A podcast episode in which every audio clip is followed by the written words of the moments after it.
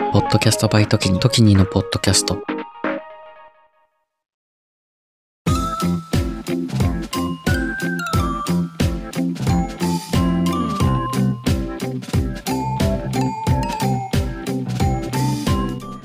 こんばんは。ちょっと社会派な深夜系ポッドキャスト、エモーショナルのロジック、パーソナリティの時にです。今年のね、2月にね、2022年の2月にスノーボードに行ってきて、うすうす、ポッドキャストでは結構言ってるので気づいていらっしゃる方いると思うんですけど、あの、そこでね、派手に転んで、膝の靭帯をやっちゃったんですよね。スノボ自体はもう、何年目かな ?1、2年、3、4、5年、もっとやってるな。6年とか7年とかやってるんですけど、もうなんか派手にすっ転んだりとか、バランス崩して転んだりとかすることはなくて、もうなんだろうな。ちょっとトリックとかの練習をして転ぶみたいな。もう転びに行って転ぶみたいなことしかないんですよね。なのでまあ、普通に滑ってれば転ぶことはないなっていう、慣れた時が一番危ないっていう、あれなんですけれども、それで、大学2年生ぐらいの時に初めてスノボをやったのかな。その時に一緒にやったメンバー、その、まあ、ずっとやってるんですけど、彼らとは。と、社会人になってまた久しぶりに行って、スノボ、はしゃいでテンション上がってて、ですっごいくだらないんですけど、大学生の時によくやってた、もうこっから一番下まで早く降りれたやつが勝ちなみたいな、そういうやつ。なんか飲み物おごりとか、駐車場代、駐車場代全部おごりとか、なんかそういうの、なんかやっちゃったんですよね。で、それで、用意、ドンって言って、もう5秒ぐらいで転んで、で、その時の転び方がひどくてですね、どん、なんて言うんだろうな、スノボは体の下にあるみたいな。スノボは置いてかれて体だけ突っ込んで、で、まあ、膝がありえない角度に曲がって、で、いってって言って、で、早く来いよって言われたんですけど、いや、ちょっと待って、痛い。で、いててててってて、で、そろそろ、よし、よっこらせみたいな、よし、行くかみたいなタイミングになってもずっと痛いんですよ。で、あ、この痛さは、やってる痛さだなって思いまして。で、まあ、下まで降りてって、ゆっくり。で、そこまでは良かったんですけど、アドレナリン出てたから、そんなに、そんなに痛くなくて言うて、もう、で、もう一回行こうとか言って、あと2回ぐらい滑ったんですかね、その時に。それでもう、その日の夜はもう泣くぐらい痛くてですね、人体、右膝の内側の人体ですかね。がもう引くほど痛くて、もう飲み会どころじゃなくてね、その日の夜も宿取ってスノボ打ち上げみたいなのやってたんですけど、僕だけもう半分涙流しながらも寝てて。で、それが治ってないのかなみたいな、もうそれが2月なんですよね。で、その時に整形外科行ったんですよ。そのスノボから帰ってきて。運転もしたりしててね、右足で運転するじゃないですか。アクセルもブレーキも。まあ、右足を結構酷使していて。で、まあ、痛いながらも、家に帰って、次の日に整形外科行ったんですよ。そしたら、まあ、人体がもうありえん伸びてるみたいな 感じで、切れてはないみたいなんですよね。切れてたら歩けないらしくて、グラグラになっちゃうので。まあ、まだ歩けてるので、まあ、人体がありえん伸びてるので、まあ、くっつけましょうと。まあ、3週間くらいで治るよみたいなことを言われて、で、3週間、整形外科でもらった固定、バンテージみたいな固定と、あとは湿布貼って3週間しのいでて、でも治んないんですよね、痛みは引かなくて。で、整形外科がに行けない、なんかタイミング的に行けないのとかが続いてて、あとはちょっと痛みに慣れてて、そういえば治ってないなって最近思って、最近思ったってことはもう2月から3週間治るよって言ってからもう半年ぐらい経ってるんですよね、大体。それで、あ、待ってみたいな、そろそろやばいのかもしんない、これはまだ痛いのはって、そういえばって思って、この前、整形外科行って、で、帰ってきて、うーん、どうしようっていうお話です、今日は。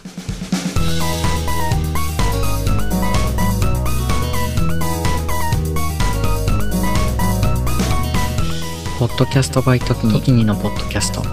エモさとロジカル半分ずつのラジオ。エモーショナルのロジック。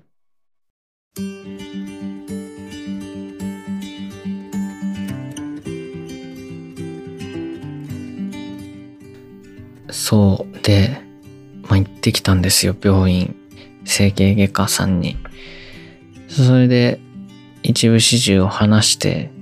まあ痛かったよみたいな、そのスノボでやって、で3週間で治るって言われて、で、治、痛みは引かないけど、6ヶ月待ったよみたいな、さっき喋ったことを言ったんですよ。それで、レントゲンもう一回取り直していただいて、まあ、骨じゃないので、まあ、骨は異常ないねっていうのは一応確認で、レントゲンって高いんですよね。そういえば、レントゲン取ると4000円とかいくんですよ。普通の診察だと800円とか900円とか1000円とかなんですけど、レントゲンが本当に高くて、レントゲン取ってほしくないですよね。あの病気がするときね、ま、取ってくれないとしょうがないんですけど、まあ、今回は人体だったのでね、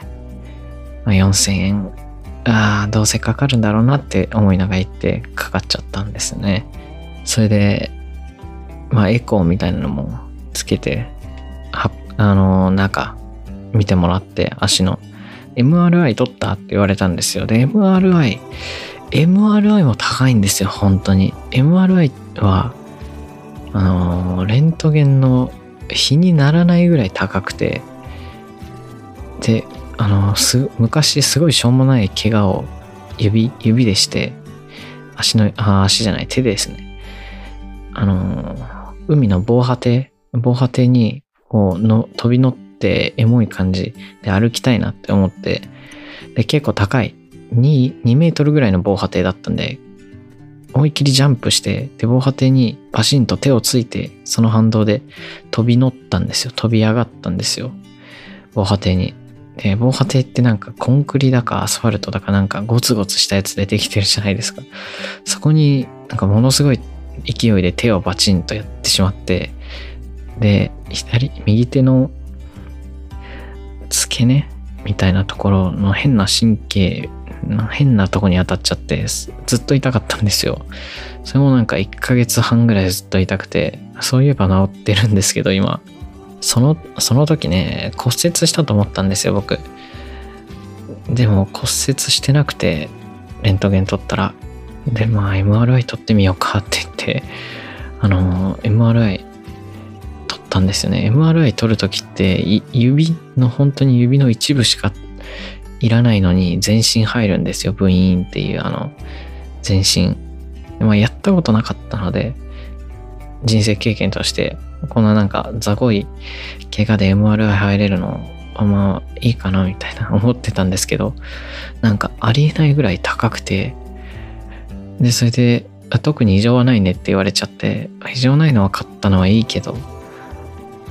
ええー、っていう。あれ MRI とかレントゲンとかでお金稼いでるんですかね？それとも本当にそんくらいかかるんですかね？一回取るのに、そんくらいのお金がかかってしまうんですかね？まあ、それはさておき。あれどこまで話したっけ？そう、あ、レントゲン取ってもらって、エコーも見てもらって、その病院さんですごい衝撃の一言言われて、あ、これは治んないよって言われて、ええ、治んないの？これ。なって。で、このエコーがこの赤くなってるところあるでしょって。ここがなんか損傷してるところで、もうこれはこういう風に固まっちゃってるから、もうこれ治んないよって言われて、マジかと。これ治んなかったら、スノボできないし、スノボできないどころか、ありとあらゆる運動ができないんですよ。ここが痛いと。てか治らないと。僕、スケートボード、スノボずっと冬やってて、で、夏にスケボーやりたいなって思って、そのスノボの先生みたいな友達がスケボーもやってて、なので、ま、一緒にスケボーやろうかなって思ってスケボー買ったんですよ。一緒に買いに行って。で、もう1回も2回も乗ってないんじゃないですかね。それでそのスノボの怪我をやってしまって、スケボーはずっと乗れてなくて、部屋のあの押し入れの中にずっとしまわれててかわいそうな紫スポーツさんのスケートボードなんですけど、スケボーもできないし、せっかく買ったのに練習もできないし、スノボももちろん大好きなのできないし、それどころか泳げない。海もすごい好きだし、ダイビングも好きだし、泳げないんですよ。もう泳げるけど、治ってないならこれややばいなと。あと歩けない。階段も登れない。ジャンプできない。そういう、なんか深刻なやつで、いや、これ治んないって、まだ24だぞ、僕、みたいな。それで、どうするんだ、今後、世界一周とかしたいし、歩いて、いろんなとこ見に行きたいし、もちろんもっとアクティブな運動もしたいし、山とかもね、登れたら登ってみたいし、みたいな、すべての人生計画がそう崩れ、え治んないのっていう というふうになんか、もうヘラヘラしながら絶望してたんですよ。え治んないって本当ですか？みたいな。そしたら、まあ、紙を出してきて、出していただいて、これをやったら治りますって言われたんですね。で、それが、なんだっけな、なんとか PFPR みたいな、PRF みたいな、PRD みたいな、よく覚えてないんですけど、PR なんとか、高濃度なんとか治療みたいなやつで、で、注射を打つと、その治る細胞みたいなのを膝にぶち込むらしくて、で、それを3、半年か1年ぐらい経つと治る。らしいんですよ。治る細胞みたいな、粒子みたいな、なんかよくわかんないんですけど、そういうのをぶち込んで治るようになるらしくて、で、あ、治るんじゃんっていう、なんだ、あ、治るんですね、みたいになったら、いや、これが保険適用外でして、で、40万円になるんですよ。40万。40万。40万か。っていう。で、それで、一度帰って考えますって言ったんですけど、まあでも、治んないくて今後の人生運動できないか、謎の注射40万円打って治るんだったら、まあ考える必要ないんですけどね、40万円払って治るんだったら。なんか、でも、謎の注射打って40万みたいなの、ね、ええってなってますよ。それで、ですね、あの、そうなんか保険適用外の高いものっていっぱいありますよねっていう話なんですけど、あと歯医者さんの矯正、歯科矯正。歯科矯正もね、あの、世界一周する前にやりたくて、その虫歯のリスクって結構ひどい、えぐいじゃないですか。虫歯のリスクがえぐいっていうか、虫歯になってしまった時のこう行動制限とか、病院行かなきゃいけないとか、歯って健康寿命に結構関わるし、そのなるべく虫歯のリスクを下げるために、歯並びをちょっとでも綺麗にしておきたいなっていう野望があったんですよ。で、まあ、歯科矯正も時間かかる上に、40万から80万、100万とかかかっていくものでして、うん、ね、あの、ボーナスとか日々貯金とかして、世界一周のために、仕事辞めた時のために貯めてるんですけど、この前引っ越しで結構使っちゃったし、で、歯科矯正もやろうかなって思ってたんですけど、この40万は、この40万はえぐいなという、な、なんだろうな、あの時転ばなかったらとか、あの時なんか一番下まで速いやつが勝ちみたいな、そんなしょうもないゲームやったがための40万かっていう、40万って、え？何カ国分ですかっていう感じ。昔からね、あの、海外旅行で結構お金の価値を考えてて、例えば、10万円の高級な財布とか、10万円かみたいな。これだったら、往復の飛行機代と、あと、まあ、安くて、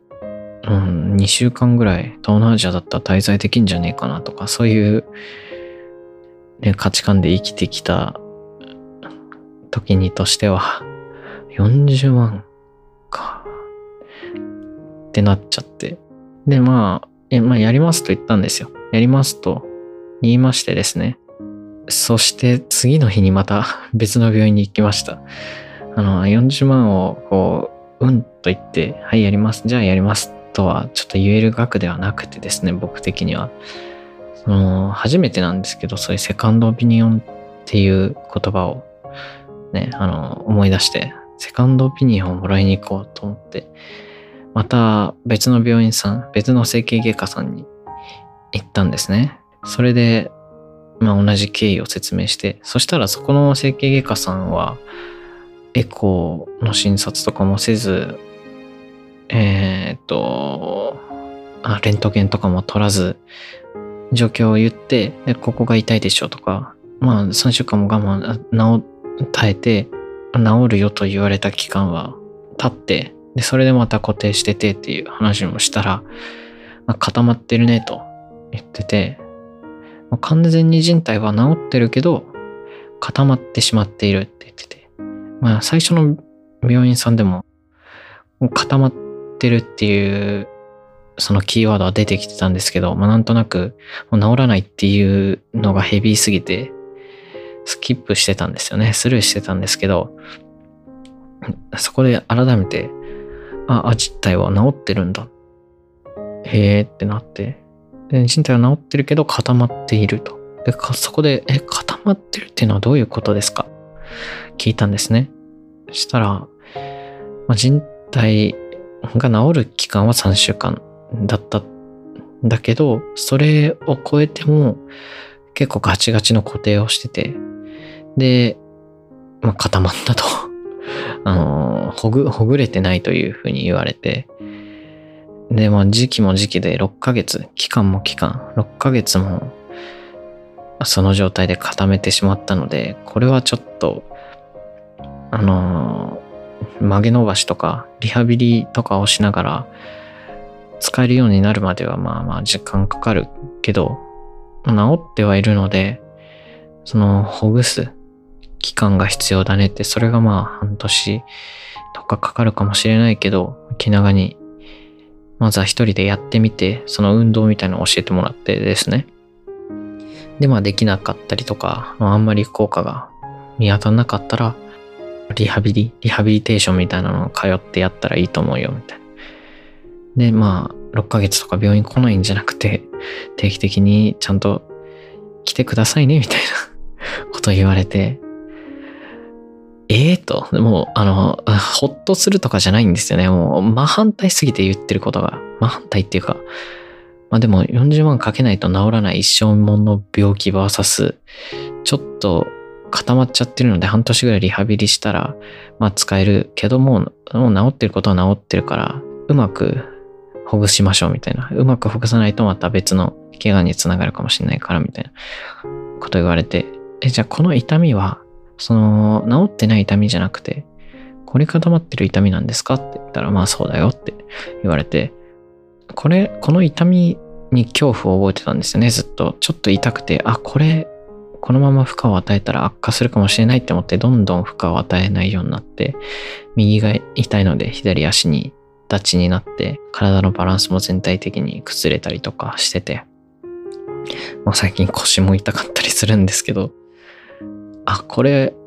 はまあ、ほっとするとか以前に、セカンドオピニオンってななりましたね。え、どっち？どっちなんですかこれは。で、まあ、セカンドオピニオンっていう言葉を検索したんですけど、セカンドオピニオンって本来は主治医にセカンドオピニオンをもらいに行きますって言って紹介状書いてもらって、で、他の病院さんに行って、それを主治医に見せるっていうのが正しいセカンドオピニオンらしいんですよっていうのを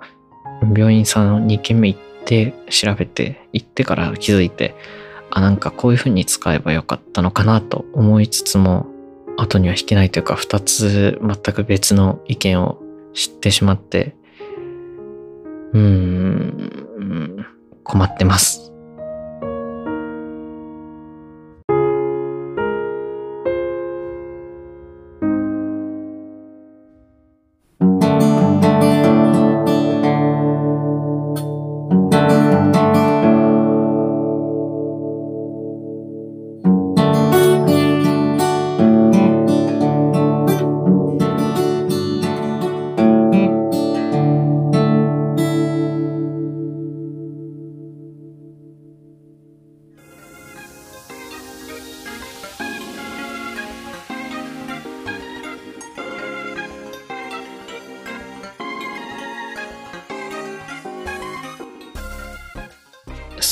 そ、れでね、友達とかにも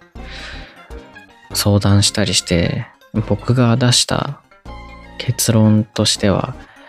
まあ、一生治らないっていう判断のもと、じゃあいつその超高濃度治る細胞ぶち込み注射を打っても、まあ、大丈夫なんじゃないかなと思いまして、まずは可能性としてまあ、リハビリみたいな風にやっていこうかなと思いまして、リハビリをやってみて、治らないようだったら、もう、40万円、あ、しょうがないな、歌おうかなって思えると思うんですよ。でも、まだ、その普通に治る方法を捨てがたいというか、そのくらいね、ちょっと大きな決断になるなと思いまして、なのでまずはちょっとリハビリみたいなことをしながら、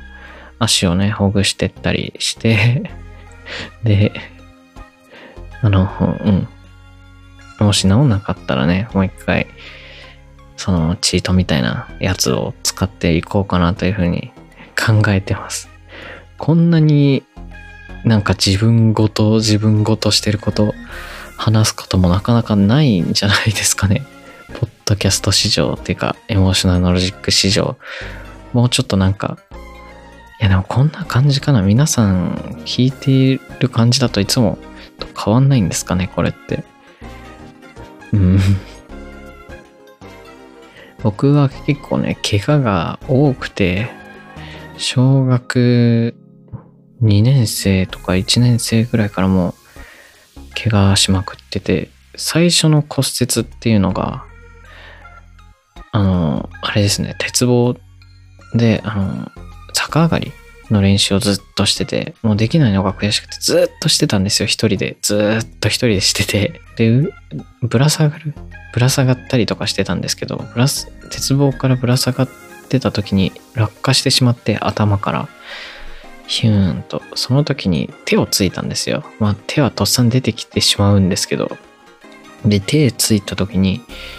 右手はそのちゃんとこう手のひらがついたんですけど左手はこう手の甲がついててで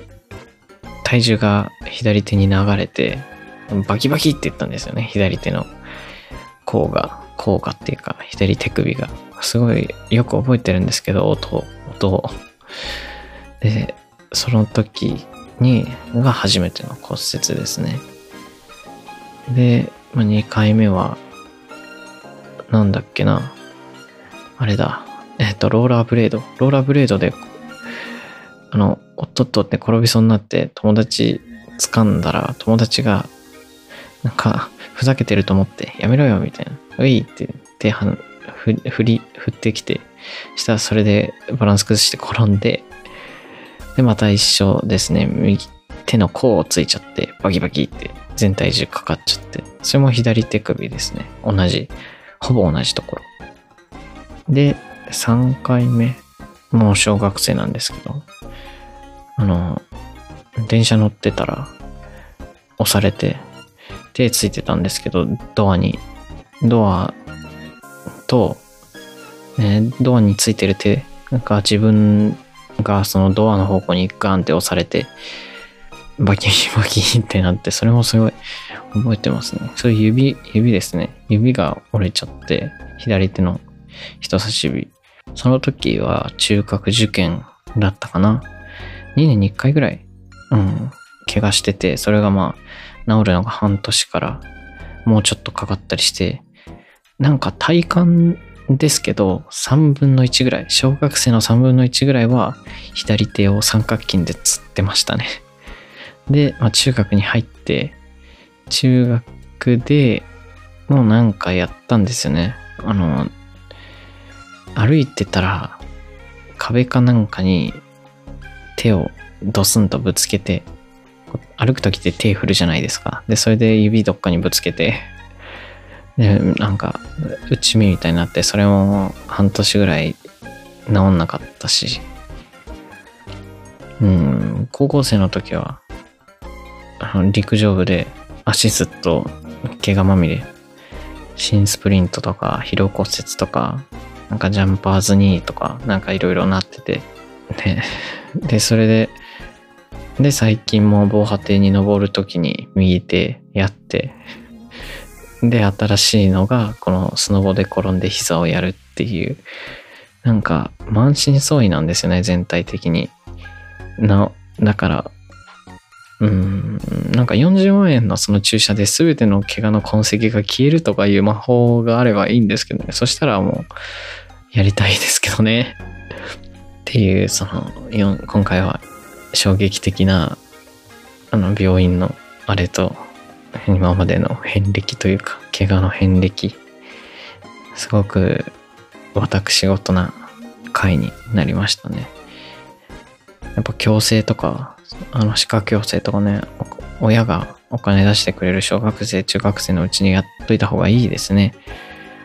あの怪我とかも、今回ね、あの40万とか言いましたけど、20万とか10万とかの治療、手術とかであっても、急な出費になるし、いろんななんか目的とか目標とかも崩れていくし、うん、人生何起こるかわかんないよなっていうのを、もう、何起こるか分かりそうなことしてるんですけどね、もう一番最初に降りたやつが勝ちなっていうすごい、この後何起こるか分かりそうなフラグビンビンなことしといて、やんなきゃよかったなみたいなことを言ってるんですけどね。皆さん気をつけてください。怪我だけは、その病気がね、最近流行ってるので、病気に目をとらわれがちですが、そういう時になんか、ふとね、やらかしちゃうんで、気をつけてください。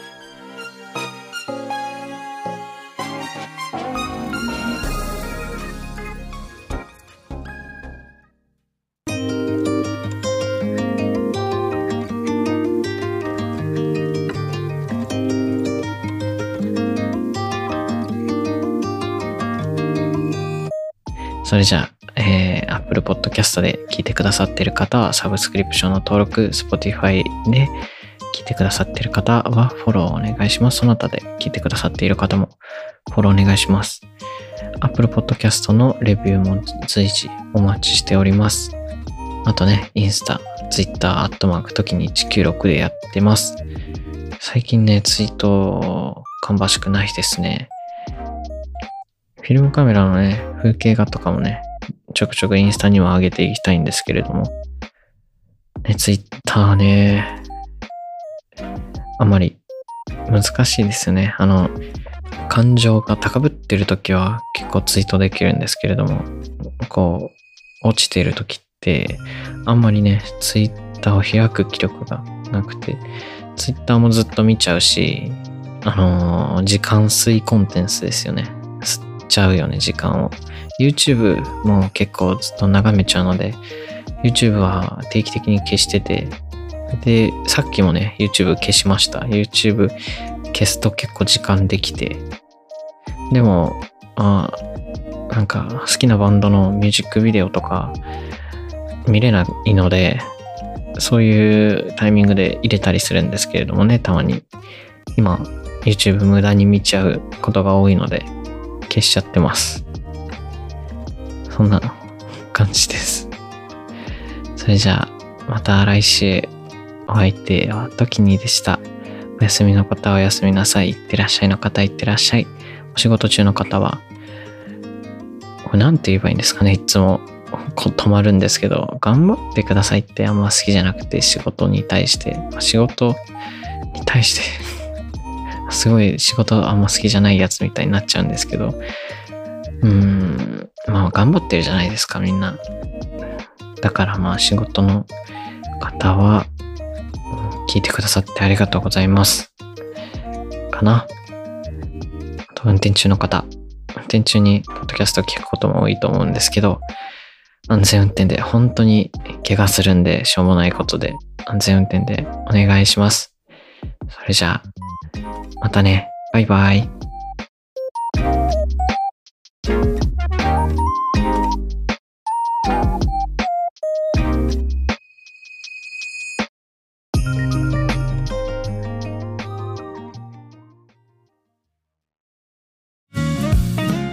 モーショナルのロジックをお聞きの皆さん、こんばんは。数年後に仕事を辞めて世界一周をしたい僕とキニが各国に詳しめなゲストと一緒に旅を語る世界一周準備系ポッドキャスト地球地元化計画は不定期随時配信中です。番組は概要欄トップの時に総合リンクからポッドキャストで一緒に旅しませんか？